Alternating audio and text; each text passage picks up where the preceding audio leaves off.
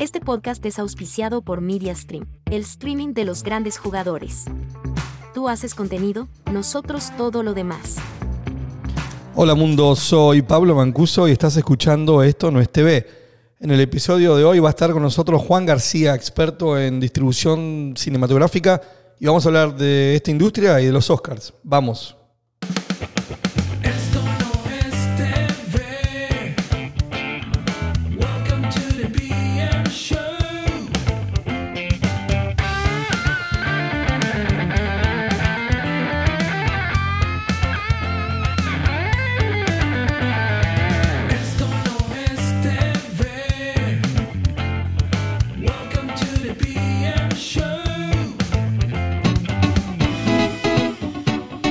Hola a todos, nuevo episodio de Esto no es TV, episodio 21.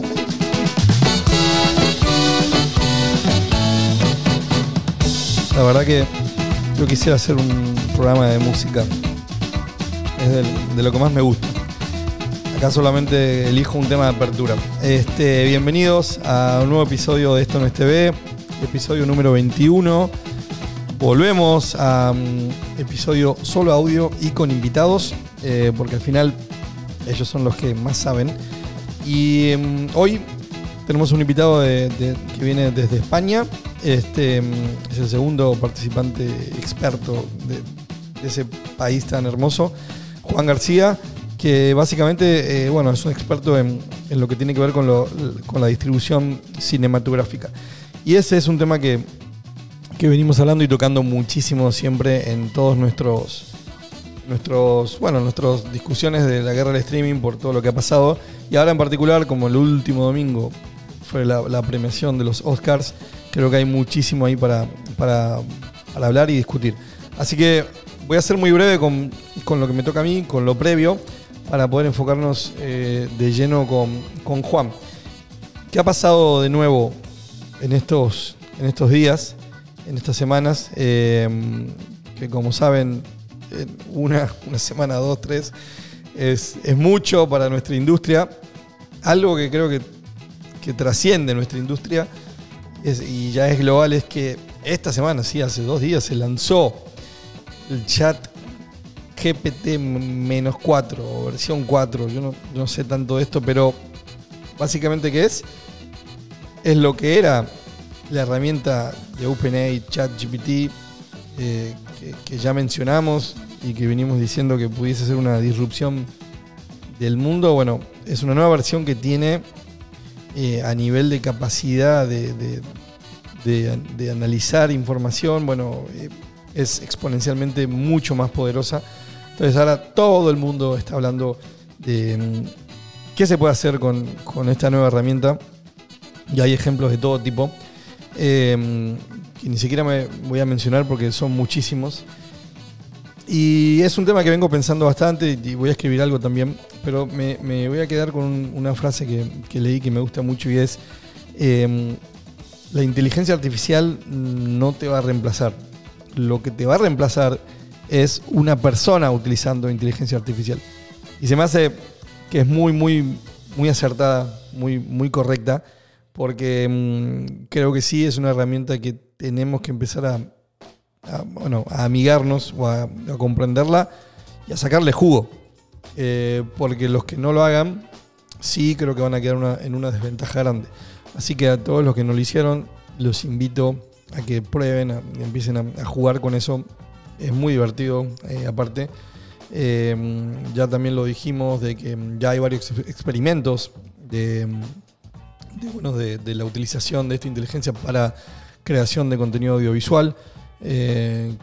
No sé si lo mencioné, creo que, y sí lo posteé alguna vez, de, de un show que, eh, que está en vivo en Twitch, 24 horas online, que básicamente es una recreación de un episodio eterno de Seinfeld. eh, y todos los diálogos de los personajes están creados y soportados con, con ChatGPT. Así, a ese nivel. Y es como, mm, es como un episodio eterno, nunca termina. Eh, hablando de con- convergencia ¿no? de, medios, de formas. eh, y detrás de eso hay un montón de otras cosas eh, que ya se están haciendo pensando en, lo audiovisual. Eh, ese creo que es el tema más importante. Eh, quiero empezar con Juan. Solamente digo, esta semana también publiqué un dato que, que si bien uno lo pudiese esperar, se me hizo interesante, que es una imagen que muestra eh, la penetración de lo que es eh, televisión broadcast, televisión por cable, alta definición y streaming de, bueno, de 1960 al 2020. Y la penetración del streaming en 10 años, desde la aparición, por decirlo, pasó de un 15% hoy a un 80%, ya por encima de la del cable. Eh, gráficamente, claro, se ve bien claro y muy atractivo. eh, y es un dato.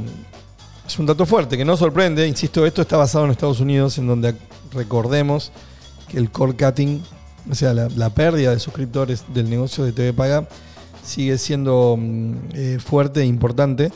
Eh, es un sangrado grande. Y lo que es eh, broadcast, que, es una buena señal, la televisión abierta, se sigue viendo este, mm, muy sólida y, bueno, y fuerte.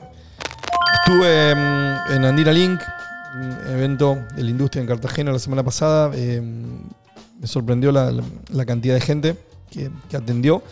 Eh, y ahí participé de algún panel donde hablamos de, de tendencias. Todavía seguimos en ese, en ese, en esa época del año donde tratamos de, ver qué es lo que puede pasar.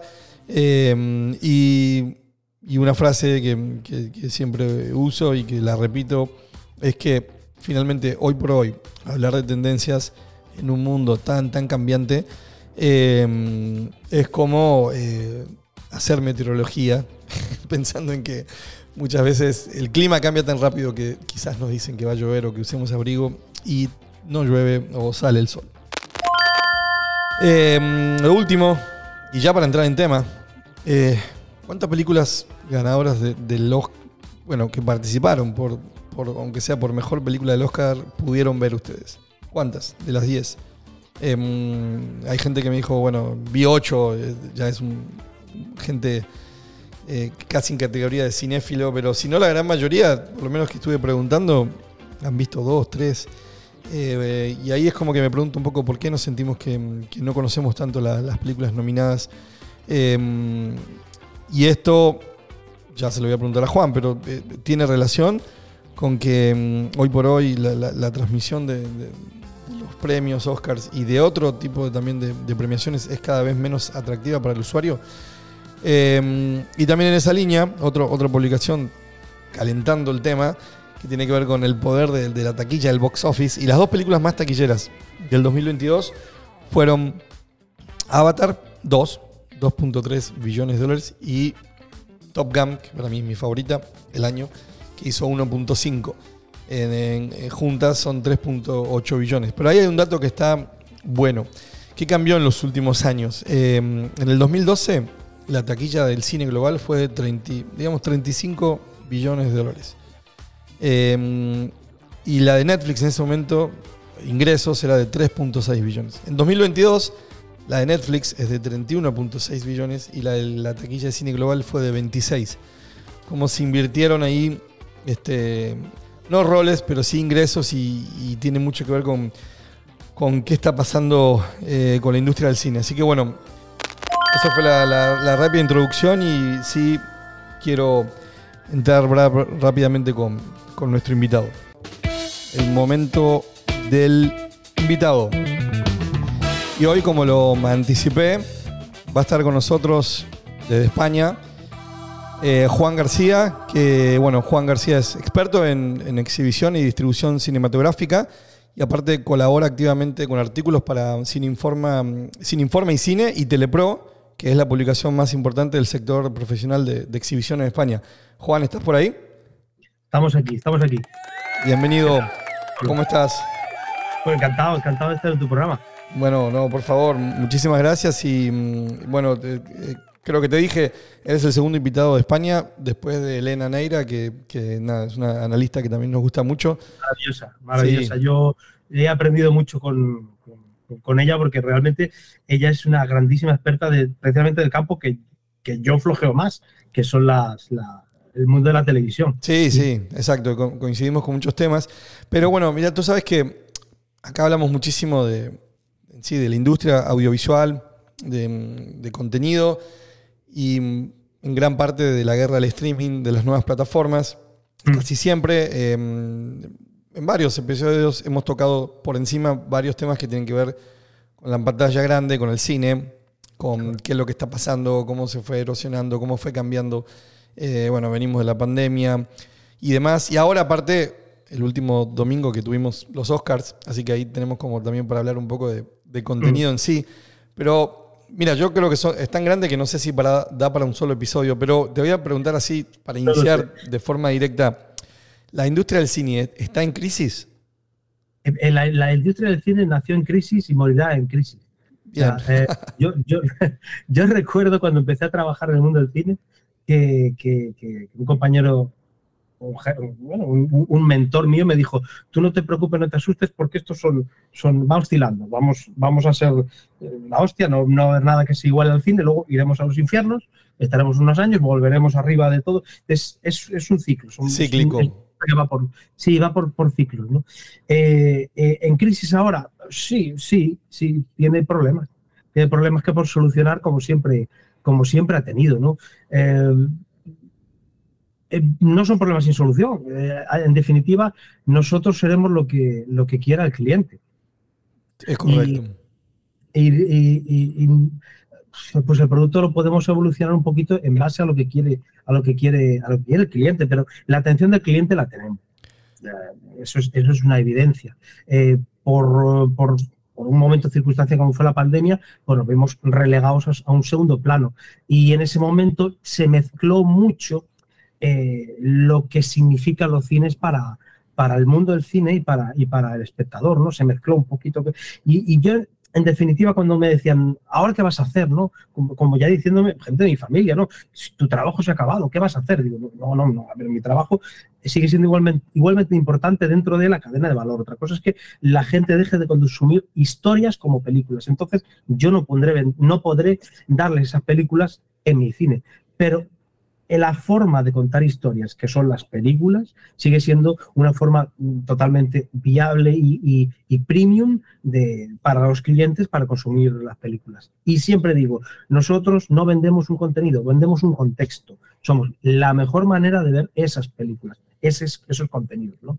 Sí. Otra cosa es el stream, otra cosa es la tele, otra cosa es... Sí, hay, exacto. y, o sea, está claro que, eh, bueno, la- las películas son parte de nuestra vida, de casi todo. No conozco a nadie o muy poca gente que no tenga algunas películas que no hayan tenido incidencia en, en su vida y necesitamos de historias. Y es verdad, en ese aspecto es como que, claro, el formato en sí, el cine existe, va a seguir existiendo, es necesario, pero eh, tuvimos la pandemia y ahí también que lo mencionaste un poco por encima, yo te digo, ¿cuánta incidencia crees que pudo haber sido casualidad que coincidió pandemia ju- junto a la explosión de- del streaming? ¿Cuánta incidencia crees que tiene esto de la guerra del streaming de plataformas que en algún momento dijeron vamos a hacer estrenos en simultáneo eh, de streaming y, y salas? eh, y después le dieron, bueno, o le fueron quitando, la, Sí. fueron quitando tiempo a la ventana, que era una ventana que era intocable, ¿no? Entonces, ¿cu- cu- ¿cuánta incidencia crees que tuvo eso en esto de hoy sentir que, si bien es una crisis cíclica o cambiante, hay una sensación como de que hay un cambio que parece un poco permanente? Eh, sí, no, porque realmente nosotros eh, eh, lo que hay que tener claro es que eh, tú cuando un producto de esta, de esta calidad, que necesita esta- este tipo de inversiones, eh, tienes que tener muy claro cuando lo sacas comercialmente cómo vas a hacer la, el- el- el- bueno, el retorno de esta, toda esa inversión Claro. Tienes que tenerlo muy claro. Eso se ha, lo que, yo creo que lo que se ha difuminado es el modelo de negocio, no, en- no tanto, pero el modelo de negocio como industria, no, no como, como, como espectáculo para el cliente. Desde dentro de la industria ha hecho una cosa muy rara.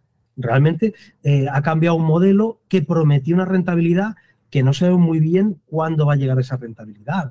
Eh, estamos viendo que realmente eh, pues apuestas como la que tuvo, no quiero tampoco señalar ni, ni tampoco hacer un, un- un discurso negativo de esto, no, todo lo contrario, ¿eh? todo lo contrario. Bueno, se hicieron estos experimentos y bueno, eh, Disney, por ejemplo, tuvo, tuvo, sacó Disney Plus y sacó su, aquella, aquel, ¿cómo se llamaba? Aquella tarifa que... Ah, sí, era mm, Disney Premier, que tenías... Sí, eh, todo eso se ha olvidado. En ese momento fue, fue, bueno, fue la nueva manera de- Hicieron, sí, hicieron algunos experimentos. Creo que solamente, o sea, no perdieron con Mulan, si no me equivoco. Mm. La, la- la nueva la lanzaron ahí. Pero, Mm. y es una, una producción de 200 millones de dólares. Y creo que aún Claro. así salieron en, salieron en tablas, nada más. Claro, y, pero de- y desde un punto de vista eh, eh, económico, porque desde un punto de vista comercial, ¿cómo medimos esto? ¿Cómo medimos el impacto que puede tener una película en una sala de cine? Eh, si, tú le, si tú lo que haces es cambiar el modelo y lo sacas de una cadena de valor en, en la que intervienen muchos agentes y te quedas tú solito en tu jardín vallado eh, con tu película y tus, y tus suscriptores, eh, exactamente mm, cuál va a ser el retorno de esa, de esa apuesta comercial, ya no solo económicamente. Sí. Eh, económicamente estamos viendo que sí, que- que- que puede llegar a ser rentable, pero no estamos hablando de cine, estamos hablando ya de una evolución de la tele, ¿no? Eh, Puedes llegar a ser medio rentable, que aún me lo tienen que explicar, que yo no lo veo, eh, que Netflix, eh, por ejemplo, es la única que realmente tiene la... Sí, no, la, la única que no, que no pierde y que genera ingresos y que está saneada, y es la única que nació en ese, bueno, no por decirlo, que- quien inventó este modelo, por decirlo. Sí, sí, totalmente. Y mm, en eso estoy de acuerdo. Y sí, si lo vemos de ese enfoque, creo que, que muchos experimentos, eh, y acá lo hablamos varias veces, dieron a entender de que mm, esto de ir directo a streaming para, para ciertos títulos no va a ser posible, ¿no? Como que hablábamos de franquicias, bueno, yo no sé si Avengers o Star Wars o alguna de esa calibre, eh, o no sé, cuando Sí. esté Frozen 3, eh, van- pudiesen Pero- aguantar eso, ¿no? Nada. Pero fíjate que el daño realmente está hecho a la, a la, produ- a la producción que no es de, de- de- no, que no es un hit. Eh, Claro. a las producciones medianas les ha hecho un daño terrible, un daño terrorífico, porque se ha, se ha difuminado esa atención sobre esas, esas películas que no son, que no tienen esa atención mediática o que no tienen esas macroinversiones y han quedado difuminadas, eh, a muchas, gran parte de ellas han acabado en, en- en- en medio de esta vorágine de consumismo televisivo que, que han pasado totalmente desapercibidas. Entonces, eh, eh, yo lo que estoy viendo es que hay mm, plataformas grandes como Netflix en este caso han tenido el potencial de atraer mucho, eh, mucha propiedad intelectual, mucho, mucho creador eh, que, que- que les, les han dicho, toma este dinero, quiero pagarte tu idea, quiero tu contenido, quiero Claro. tu eh, tal, para adentro. Pero realmente luego, el día de mañana, dentro de 5 o 10 años, eh, ¿cuál va a ser el beneficio que va a sacar ese creador de ese contenido? ¿Cuál es el beneficio que va a sacar esa, esa plataforma de ese contenido que dos años después de haber salido, de, de haber visto la luz, eh, ya no tiene ningún tipo de impacto comercial, ya la gente no se acuerda. Yo No. continuamente descubro cosas, pero que han sido estrenadas hace dos años o tres. Sí, no, no, eh, en ese aspecto es tristísimo ver, yo siempre digo, en el, en el océano de contenido, Totalmente. cómo hay peces que están en las profundidades de muy buena calidad, pero probablemente ahí se van a quedar, ¿no? Eh, Sí, es también lo que ha hecho Netflix, es verdad, y, y ha erosionado en varios temas. Eh, por ejemplo, una frase que es bastante reciente, que sé que mm, James Cameron dijo que el, que el streaming es, una, es un fraude piramidal. Así lo, así lo definió. Sí, sí, sí. Este- Yo no- Yo no me atrevo a llevar la contraria a James Cameron. No, por eso, yo creo que sí, entiendo que algo, que algo sabe. Aunque también el streaming para ese tipo de talento, ese tipo de propiedad intelectual, también ha sido un juguete interesante. Solo estamos hablando de un puñado de talentos que han dicho, bueno, mira, yo quiero hacer, no sé, es como Cuarón que, que hace Roma, o Sí. Que hace Bardot, y o sea, son historias casi autopersonales, eh, se están dando todos los lujos Claro. que, que pueden, ¿no? O, no sé, The Irishman, yo no sé si en cine mm, vas a ir a ver cuatro horas de, de- de- Claro. de una película, ¿no? Claro, Eh, eh, eh, lo decían en, lo decían en una, no me acuerdo dónde era, que, que- que es quizás esa, esa necesidad de, de buscar varios productores que tengan cierto control sobre esa- ese contenido, eh, pueda ser también un buen límite, ¿no?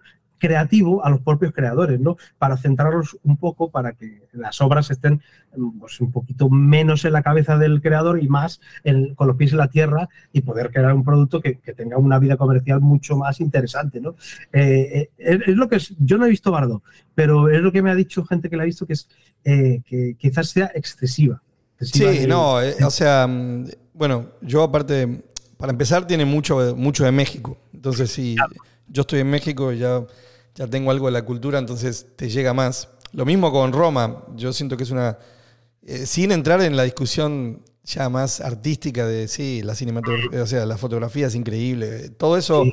no hay discusión, pero sí, eh, son, te digo, son, por eso digo, es como un buen juguete, pero ahí me quedo con lo que dijiste recién. Estamos hablando de, sí, de, de un puñado de directores, artistas, creadores. eh, ¿Qué pasó con todos los del medio? Tienes razón, que estos quedaron como antes teníamos, ¿no? O, o muchos títulos que, que iban a, em- iniciaban en pantalla grande, eh, sabiendo de que no iban a estar quizás tanto tiempo como un, como un blockbuster ni, ni cerca, pero ya empezaban su monetización desde ahí y seguíamos las ventanas de, bueno, después el premium, eh, ¿no? Este, o bueno, on demand y después pay TV, después televisión abierta. En ese sentido, está clarísimo que si lo vemos desde la discusión de el negocio, sí, no, todavía no, no- hace mucho sentido lo que, lo que está pasando.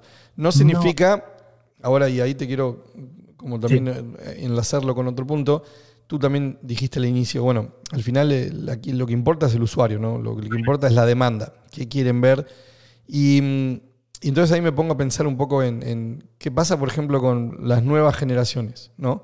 Este, claro que lo- sí, los pequeños sabemos que consumen mucho contenido infantil y siempre es un driver grande, pero no sé, por decirlo, un poco más adolescentes, que quizás entre la pandemia, entre el nuevo modelo, no han recibido tantos títulos atractivos, porque No. hubo, hubo menos. ¿Tú crees que, que, se, que, que puede haber nuevas generaciones que pierdan un poco el... eh, a ver, acá más que el, más que el cine, que, que el formato en sí, me refiero a ir a las salas, esa cultura de, no, o sea, que vamos, eh, para nosotros siempre fue un plan, ¿no? Nuestra gente, nuestra edad, ir al cine era, sigue siendo. Pero ¿tú crees que nuevas generaciones por el tema de títulos lo vayan perdiendo? Eh, eh, va a estar complicado, ¿eh? Va a estar complicado, pero, pero no solo para, para, para, para nosotros. Eh, lo que es el fenómeno hit, el, fenómeno de, las grandes, de los grandes estrenos, se ha demostrado que es viable. Quiero decir, nosotros eh, sacamos Avatar, sacamos eh, Top Gun, eh, sacamos eh, cualquiera de Avengers y demás. eh, Creed, Creed que ha sido, que, que- bueno, que ha trabajado muy por encima de lo que se esperaba de ella o por encima, mejor dicho, de lo que se esperaba de ella. En ese sentido, las salas seguirán teniendo la misma relevancia. El problema es que hay una fragmentación de la atención de las historias. Yo lo llamaría así. De hecho, hoy justo estaba leyendo un artículo de un chico que se llama Doc Safiro, que es maravilloso, es un chico increíble, y, y hablaba de, de- de eso, de la fragmentación de la atención de la gente. ¿no? Claro. Entonces, eh, esa fragmentación de la, de- la atención sí que podemos eh, canalizar a la gente la atención en los grandes hits, pero se diluye mucho en esos hits, en esas películas que no promocionamos bien o que no tienen unos agentes, uno- un- bueno, unas estrellas de cine que cono- conozca a la gente, que, que conozca ampliamente la gente. ¿no? Y- y- pero es que el problema es que la gente está consumiendo historias de una manera completamente diferente en su casa Claro. a través de las redes sociales. Yo se lo explicaba el otro día a, a- a un compañero de, de cuál es la historia de amor o desamor en este caso más importante de 2023. La historia más importante, en mi opinión, y seguirá siéndolo, es la de Shakira y Piqué. La hemos vivido. Sí, sí, sí. Para mí es la historia de desamor de, de- de- de- de todo este año, porque la hemos vivido casi a tiempo real. Está, da, da para, da para una adaptación de una película una que- serie, sin dudas. Sí. Yo creo que no, no, hay, no habría nadie que sería capaz de adaptar eh, con todo, todo tipo de detalles esta, esta maravillosa historia que nos han dado estos dos. Porque es que realmente ha sido Que no, espectacular. que no te escuche Piqué porque todo, lo, Es- todo lo que se pueda facturar lo hace. Sí, sí, es verdad. O sea, esto de la fragmentación va totalmente de la mano con, con- con mucho lo que hablamos acá en la guerra del streaming, de, de lo complejo, ¿no? De, tener hoy un usuario tan preciso en lo que quiere y tener una, una oferta tan fragmentada. Afecta a todo nivel, afecta desde, desde el deporte, que ya no sabes bien dónde está, si, qui- quién tiene un partido, quién tiene otro, quién tiene el derecho, ni hablar de las series, donde también hoy por hoy tú no estás perdido para saber cuando alguien te recomienda algo. Ya cada vez tenemos menos coincidencia, ¿no? Es como que tú te reúnes con amigos y lo que es la charla de contenido. Anteriormente era una charla este, que tenía muchos puntos en común, porque todos, mal, o- mal o bien, estábamos viendo por el modelo, porque los canales hacían la curación para nosotros, o las salas, todos más o menos veíamos lo mismo. Ahora es como una, Es una, es una, una- una conversación en donde cada uno tienes lo, ve lo que, lo que le llegó, lo que quiere, lo que le recomendaron, que es muy distinto. Y, y quizás en ese tema de, de la fragmentación y pensando ya también en, en lo que son los Oscars y lo que fueron ahora lo- lo- lo- los últimos. em, que de esto se viene, a ver, para ser justo, no solo con los Oscars, sino con grandes premiaciones, Grammys y, y muchas otras, eh, vienen perdiendo interés. O sea, la- las transmisiones vienen siendo un desafío eh, para, para mantener audiencia o para atraer nueva audiencia, aunque, mm, aunque entiendo que los últimos Oscars subieron un poquito del, del año pasado. Sí, eh, sí eh, parece que subieron un poco, pero ¿crees que este tema de, de, obviamente, del contenido en sí, esto de que yo justo esta semana anticipando que iba a hablar contigo, lo planteé de esa forma, que digo, ¿por qué sentimos como que ahora no conocemos a todas las películas que, que están... ni- ni- no te hablo de los fanáticos que, que se saben todos los géneros y, y miran a ver quién ganó efectos especiales, pero hablemos de mejor película, o bueno, mejor película extranjera. ¿Por qué ahora es como que no sé, no, no, no. Hay una sensación de. Sí, que la verdad que de las 10 solamente vi 3. Y yo vi 2 y el otro vio 5. Ya, es, es, es, eh, es complicado, es muy complicado. Em, no sé si perdió su esencia, la verdad, pero es que hay, hay una, hay una diferencia tan grande entre las películas premiadas y las películas más vistas en la taquilla, por ejemplo, que es lo que podemos medir nosotros. Eso es otro tema que da para otro programa, ¿eh? Sí. La- la- la- lo que son las mediciones de, de, de- de- de- de los visionados de Sí. streaming y demás Sí. en las métricas, eh, yo yo un cacao que, que- que a veces yo creo que me la están colando directamente. Pero bueno, eso, eso ya, ya da De eso, para- de eso habíamos discutido con Elena y, a- y hasta el momento habíamos dicho, bueno, es que actualmente es imposible, no hay un, no hay un criterio unificado, entonces no- cada uno informa lo que quiere y cada uno dice lo que quiere. lo que Eh, quiere como más, bueno, como más le luce a él la moto. O sea, no, eso, eso es así.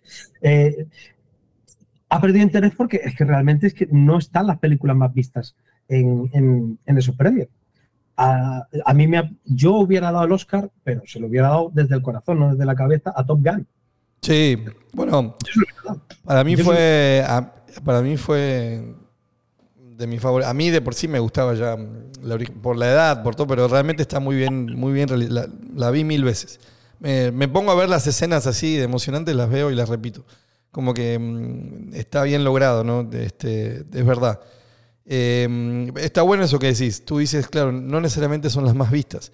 Entonces, como que cuando yo, cuando uno piensa en, los Oscars, ¿no? En Hollywood, la verdad que sí, uno siempre lo relacionó con, bueno, esto es, lo máximo que existe a nivel show, ¿no? Esto es, eh, estas son los, son estas, estas personas y actores que son semidioses, inalcanzables. Siempre fue glamour. Eh, muchas veces por encima de la discusión del arte. Que sabemos que la crítica del cine, los críticos puristas, casi nunca te van a decir que, que Top Gun es una buena película. Entonces es como que ahí está, ahí está esto que mencionás de la esencia, ¿no? La, la pelea que tenemos nosotros, ¿por qué no es una buena película si la gente ha ido a verla? Claro. Eh, que porque hay una gente que tiene una serie de personas, que, claro, lo dices casi como un ente abstracto. Los de la academia opinan que no es la mejor. O bueno, pero ¿quiénes son esos de la academia? No es el público, no es el que ha pagado la entrada, no es el que ha mantenido los cines vivos. Porque realmente tenemos que reconocer que nosotros si seguimos en pie es precisamente por Top Gun, por eh, Avatar, por todas Sí. estas películas taquilleras. Pero es que no, no, no hay ni, no se puede reconocer sin ningún tipo de pudor. Tenemos O por lo menos encontrar, sí, un, encontrar un punto intermedio, ¿no? Entre entender que, eh, que efectivamente los Oscars de alguna manera vienen a, a cuidar, a defender y a valorar a la industria del cine y que depende de la taquilla. Es como, no, no se puede, no se puede desagregar eso. El, el cine es un arte que tiene que ser un negocio para seguir siendo un arte. Pero tiene que ser un negocio y tiene que ser un arte. No, no puede ser dos cosas diferentes. Ahora hay una como una, como una especie de. Se ha bifurcado cada vez más para un lado y para otro. eh, la gente que opina lo que es. eh, que, eh, valora el cine cultural o que le da más valor a ese cine y, el- y la, la gente que disfruta el cine comercial. Y casi son, yo lo publicaba en un artículo ahora estos días, y, y casi somos ya como los Morlocks y los, y los otros, los, los, los. Somos, somos ya dos especies completamente diferentes. No, pero quiero decir, Sí. so- estamos bajo el, el mismo mundo cinematográfico. Es que no, es que es lo mismo, es que realmente lo mismo. Y me, no me, acuérdate que antes estábamos hablando y tú me hablaste de, de Torrente. Sí, me, Torrente, encanta, me Torrente. encanta. Es maravilloso. Yo me, mm, con- como me he reído con Torrente en una sala, hay pocas películas con las que me haya reído tanto. Eh, Y es- están dirigidas por un señor que se llama eh, eh, Santiago Segura. Sí, Este señor a la taquilla española, él solo eh, le ha supuesto, la última vez que hice la cuenta, era, iba sobre 80, 90 millones de euros. Él solo. claro, Eh, no, no, sí. Y- y- Eso hay que premiarlo, eso hay que valorarlo. Al Sí. menos no, de- no de- a veces lees cosas que casi desprecian ese tipo de ese tipo de obra, ese tipo de cine. No, pues nos estamos equivocando ahí. Sí, sí, por eso, por eso te preguntaba de qué, qué pasa con, lo- con, viste, y para ser justo dije, no solo con los Oscars, pero sí creo que algo que, que tocas ahí es verdad. Eh, también yendo a lo de las historias más contadas, probablemente mm, lo de Will Smith todavía va a ser más recordado que, que muchas de las películas que, que ganaron eh, en el tiempo. Y, Sí, a ver, sí. y por ejemplo, si damos un ejemplo, yo digo, a ver, eh, todo en todas partes al mismo tiempo, que a mí igual me gustó mucho y, y un poco que arrasó, tiene una, Mm. tuvo una taquilla de 108 millones de dólares. ¿Por qué? Porque no estuvo en... Está muy lejos, obviamente, de Top Gun o Avatar, ¿no? Sí, vamos a ver ahora si, si con este revival, eh, porque la- nosotros como, como muchos otros cines la hemos recuperado, la vamos a volver a poner en, en la, en la taquilla y vamos a ver cómo responde la gente. Pero mm, no confiamos en que vuelve, que facture 100 millones más. No, claro, ya, ya, es muy, ya es muy difícil. Lo que pasa es que esa barrera, eh, eh, sí, se, se rompió un poco. Evidentemente, debe haber una discusión en la academia de, de para dónde ir, porque me gustaría saber cuál es tu opinión, por ejemplo, de, de- de, bueno, de cuando ganó Parásitos, ¿no? Que, Mm. que, que, bueno, que eso rompió, rompió el Sí. molde de todo. Digo, una, ni siquiera, una, una película de- coreana en coreano, eh, que también, es, que ojo, es una buena película, a mí no se me hizo tampoco eh, como para mejor película en, en base a lo que, con lo que competía, pero, pero el punto más grande es como, bueno, no- nos rompió un poco la base de este premio que viene a premiar. Claro, claro. Eh, ese, ese año, eh, lo acabo, de, lo, lo acabo de mirar, ese año hubo 20, tuvo de audiencia 23 millones de, de espectadores. Claro, En, 2000 eso es en 2020, seis años antes, prácticamente el doble. sí, Eh, después de, sí, después de, de- de- de la premiación. Claro. Eh, te está un poquito eh, hablando de, de- de- de lo lejos que están. De lo lejos que están. Entiendo que se premia Parásitos. Yo, yo me parece una película. eh, ¿Quién va a criticar esa película? Si Es, que es, es increíble. Sí, sí, Pero claro, em, como, como arte, como está contada y como está Correcto. todo. Tienes que buscar si, si los Oscars no son capaces de, de articular una manera de poder darle foco a esas dos vertientes del cine, hay que arti- articularlo de otra manera o crear otro tipo de, de- de premio. Claro, No- y por ejemplo, si te lo llevara a la inversa, digo, yo veo, digo, la- de las 10 películas más vistas en la historia de Netflix, la número uno es eh, Red Notice, la de La Sí, la- Roca, eh, Gal Gadot, o sea, al final es puro elenco y, y ahí sí te digo, pero esto, esto es mi apreciación personal, a mí no me gustó nada, pero Sí. entiendo el tipo, entiendo lo que se busca. ¿Tú crees que si, si esta, esta misma película, mismo elenco, la misma película hubiese hecho el recorrido tradicional en cine, eh, hu- hubiese sido el mismo nivel de éxito que fue dentro de Netflix? Eh, Tendríamos que verlo, tendríamos que verlo. Si ellos apuestan, si hacen una apuesta por, por la cadena de valor, que nosotros le llamamos la cadena de valor, la cadena de valor y todos sus agentes le van a devolver un beneficio. Claro. Eso es así. Si él quiere. El problema, el problema de premiar, y, y- y ahí sí que soy muy crítico, de verdad que soy muy crítico. No me gusta que premien a películas de, de- de plataformas. No porque no me gusten, y no porque no me gusten las plataformas, sino porque eh, eh, es algo tan sencillo como eh, tú premias una, una película que solo la pueden ver una serie de suscriptores de un canal concreto. Sí. El- ¿Qué estás premiando con eso exactamente? Sí, sí, bueno, acu- acuérdate que, que también eso fue algo que hizo en su momento Netflix a nivel de lobby, ¿no? Que rompió esa, esa ley. Porque, y bueno, también, mejor dicho, más que la rompió, hecha la ley, hecha la trampa. Finalmente lo que hacen es eh, ponerla en algunos cines durante un tiempo y con eso cum- cumplir con el requisito. Correcto, Pero- correcto. Que, por- y mismo me acuerdo perfecto también con, sí, con Roma, que hubo muchísimo esfuerzo por ahí. Eh, pero, pero está bien, creo que, que tu crítica en ese sentido es válida, eh, porque, porque al final, y en línea de lo que venimos hablando en el 2023 respecto a, las plataformas en sí, es, esto es un negocio. Entonces tiene que tener un equilibrio entre, ok, ¿de qué manera hacemos que esto sea rentable? Eh, y entendiendo que el usuario, claro que, que es quien define, pero, pero si no es rentable, no importa, ya, ya, no, ya no hay discusión, ¿no? un apunte eh, eh, que a lo mejor no me ha quedado claro. Eh, yo no tengo, no, mm, la cultura no puede ser gratis. La cultura se tiene que pagar, se tiene que, eh, no, no tenemos que borrar esa percepción que tenemos eh, en gran parte por la piratería, de, de que la, la cultura prácticamente es, es algo que, que- se te regala simplemente por abrir una, una página web. Lo que no puede ser tampoco es, es exclusiva, que es lo que no me gusta de, de la plataforma. No puede ser que, que un, un- contenido que pretenda eh, ser eh, eh, una refer- un referente cultural dentro de un país o, o- o el- para el mundo, porque hay, hay, hay estrenos que son a nivel mundial, eh, que estén solo en posesión de una empresa privada y dentro de un jardín vallado que es mi plataforma. Eso nos puede dar por resultado cosas muy raras. Sí, sí, sí. sí. Necesitamos abrir, abrir esa, esa ventana. Sí, y eso con, con las plataformas pasó mucho. Netflix tiene beneficio de, de, ok, de al tener la base de usuarios más grandes, eh, Sí. potencialmente una obra va, va tiene más potencial de ser vista. Y hubo otras muy buenas que, mm, que- que están en plataformas con menor base y, al final esas quedan limitadas. También acordate que, que, por ejemplo, cuando fue el auge de esto del estreno simultáneo, que en ese momento lo, lo empujó mucho Jason Killer, de, que ya no es Sí, más el CEO, y que él utilizó 19 eh, Wonder Woman 1984, ¿es? Sí, 1980, eh, como estreno eh, al mismo tiempo, en, bueno, en, en HBO Max, que fue el 24 de diciembre. Y hasta Mm. eso terminó en un juicio, creo, con Gal Gadot, porque el, el artista dijo, pero me quitaste todo el- toda la taquilla de que yo también tenía un porcentaje y la película la vio poca gente, ¿no? Entonces, Claro.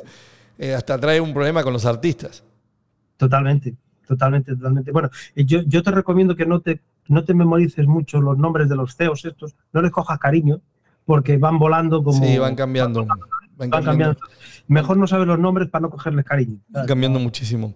Este, mm, Un poco como para ir cerrando, para este 2023, ¿qué, mm, qué visión tenés respecto a qué crees que va a pasar? ¿Vamos a tener más títulos con buen recorrido en, en cine? Eh, ¿qué, qué- qué- qué estás viendo?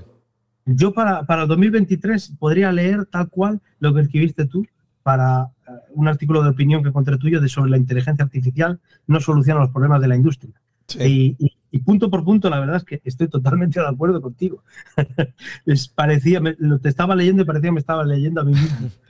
Sí, que hicimos como, verdad. la- como predicciones para, para, Sí, para este sí. Eh, sí, yo, yo creo que quizás por estas buenas señales de, de lo que fue Tocam, de, de Avatar y, y algunas más, mm, se me hace que, que- que es una señal junto a la necesidad de rentabilidad de las plata- grandes plataformas, eh, en donde también lo, lo- creo que lo dijimos, lo dije varias veces, em, no, Saslab, el actual CEO ahora sacando a Killer, que él ya dijo que cualquier producción de más de 30 millones de dólares de costo merece ir al cine. Eh, no, Claro. no, no, no, no lo va a poner en riesgo directo en plataforma eh, por muchos factores. Entonces yo creo que, que es una buena señal, que es una buena señal de que, mm, de que va a ir recuperando. Eh, tú tienes quizás mejores datos, pero también entiendo que, que la taquilla Ahí- en sí, la venta de, de boletos a nivel global viene recuperando. Todavía no está en, no no está en, en el mismo punto de esplendor, pero viene subiendo, ¿no? Sí, sí, cuenta con que nosotros, por las cifras que estamos viendo, tanto, tanto en España como en el mundo, no puedo ir por país por país porque me volvería loco. Claro. La verdad es que no lo conozco, pero pa- España y Mundial estamos a un 80%, en un 80% de lo que se hacía en 2019, un año prepandemia. Cosa, datos que me parecen muy buenos para todo lo que nos ha caído encima. ¿no? Y, y hay un, un pequeño detalle, hay un, un game changer que, que le llamamos nosotros, y le llama mucha gente, que es el estreno de la película de Amazon Studios de Air.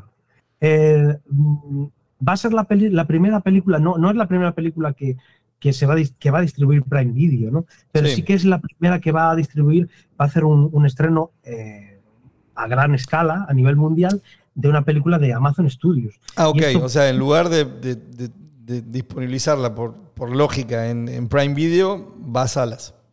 va a salas. Ok. Eh, y eso puede ser realmente algo que, que- que- que- que ayude a la industria a cambiar.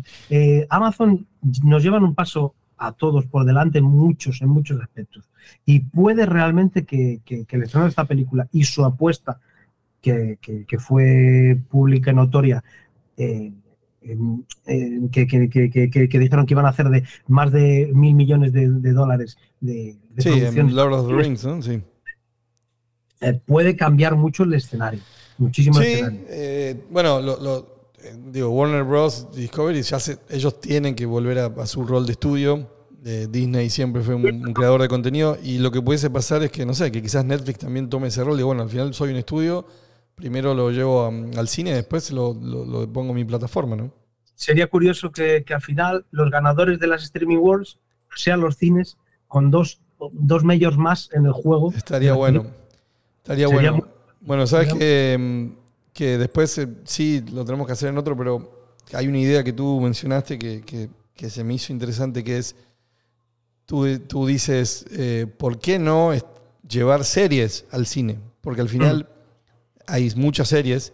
eh, creo que, el, el- bueno, el caso del Señor de los Anillos es un gran ejemplo. En realidad es producción, calidad cinematográfica, pero que no pasa por cine, por, por- por el volumen. Por, o sea, y de ese tipo hay muchas series que tu idea como es de alguna forma llevarla como, sí, como episodios, como si fuese una entrega que era semanal, eh, toda Se junta. semanal, se puede hacer un, un estreno, un- unos dos capítulos, como se hizo con el, con el señor, bueno, Los Años del Poder, dos capítulos eh, eh, para, para darle, porque en realidad mucho lo de lo que le falta a los estrenos de, que se hacen a través de plataformas es que no dejan de ser televisión. De verdad, no lo digo como un desprecio, todo lo contrario, me encanta la televisión, pero es que no deja de ser televisión y están en la jungla de la televisión. Claro. Necesitan eventi- eventizar ese, ese, ese estreno, necesitan darle glamour a ese estreno, necesitan Sí. darle un momento de, de chicos, acaba de estrenar esta serie. Y el, el- el- lo que es el cine les da un escaparate increíble. ¿Por qué no iban a usarlo? Mi pregunta es, ¿por qué no se hace ya? Sí, Es que aquí Sí, es no, se me, la- difícil. con- se me hizo una buena idea y claro que no para No, mira, pero para, no- para series, series seleccionadas, ¿no? Ya viene como también muchas veces lo, que- lo, lo- lo que pasa y sí con el cine es que eh, cuando una película que a uno le interesa o cree que le interesa está en cine y por algún motivo no pudiste ir a verla, alguna vez el motivo puede ser económico, otras veces por tiempo, lo que fuese, al final es una película que ya llega como, como uno tiene ansias de poder verla cuando esté en otra ventana más accesible. Eh, Sí. ¿no? Es como, te genera eso. Pero lo que pasa es que no es, no es lo mismo y no es porque yo me dedique a eso. En las películas que tú ves en tu casa las ves con, con, con tus soportes. no, no, claro que no, no, no tiene, no tiene comparación. la gente me dice, no, me sale más barato la, la cuota de la plataforma. Digo, pero te, te ponen la tele, te ponen el sistema de, totalmente surround, te, te, te inson- te insonorizan, te ponen una butaca, te ponen una, una habitación que está dedicada solo a ver la película. No te ponen nada de eso. Eh, te ponen a tus colegas al lado viendo la peli. No, no te Sí, no, eh, al final No, cine, el cine, es, el cine es una experiencia. Y, y, bueno, no estoy tan seguro en España, pero por ejemplo aquí en, en Latinoamérica, lo que las salas o las cadenas de salas más grandes fueron haciendo es justamente ampliar la experiencia como no pudieron desde los títulos, porque no depende de ellos, sí desde lo que está en su control. Bueno, salas VIP, cada vez butacas más grandes, comida premium, eh, todo, lo, todo lo que te puedan disponibilizar, sala junior Mm. con juegos adentro para los niños. Al final es pura experiencia, ¿no? Eh, Claro, falta... es, que nosotros, es que nosotros no nos dedicamos a, a que la gente esté cuatro o cinco horas al día en nuestra sala consumiendo contenidos. Eso lo hace la tele. Sí. y lo hacen maravillosamente bien. Es que no, nosotros ese- esa liga la tenemos perdida. O, o no, es que no, está, no, no es que está ni perdida, es que no nos queremos ni presentar. Eh, Nosotros nos dedicamos a que la gente venga dos, tres, cuatro, cinco veces al año al cine y tenga una experiencia que se acuerde pues, pues toda la vida o, o durante mucho tiempo, porque antes- yo me acuerdo perfectamente, y seguramente tú también, Pablo, de la primera película que has visto en el cine. Sí, totalmente. Sí, es como, fue, fue un momento, era un momento importante. Claro. No, seguro que no te acuerdas de la primera película que viste en, en la tele. Mm, No, ahí, ahí te diría que tengo imágenes de. No sé cuál, no. No, hay algún, algún, dibujo. Este, pero sí, no, eso, eso es, es así, es experiencia. Este, excepto que tengas presupuesto para, no sé si has escuchado un sistema que se llama calidoscopio, bueno, ca- calidoscope, que es Sí, un, lo sé, sí, sí, sí. que si no me equivoco, no sé, creo que es el que tiene James Cameron en la casa o, o alguno, o Coppola, alguno de estos directores, que cuesta como 50 mil dólares más, bueno, pero es- eso sí es un, es un cine en la Claro. casa. Para, Claro. para el De resto de los mortales no. En algún artículo he hablado de ello. Ah, ok. de ello. Realmente, eh, eh, eh, eso sí que es una competencia del cine. Claro. pero a mí me sustituyes por eso y realmente no, no, no, no, no sé cómo decirlo. No se puede. Sí, no, no, no hay, no, hay, no hay comparación. Ni siquiera que hoy por hoy tenemos mejor hardware, ¿no? Puedes tener una muy buena pantalla y sí, un home theater, pero no, no es lo mismo, no, no, no es lo mismo. Así que, totalmente. Bueno, nada, Juan, es súper interesante, como digo.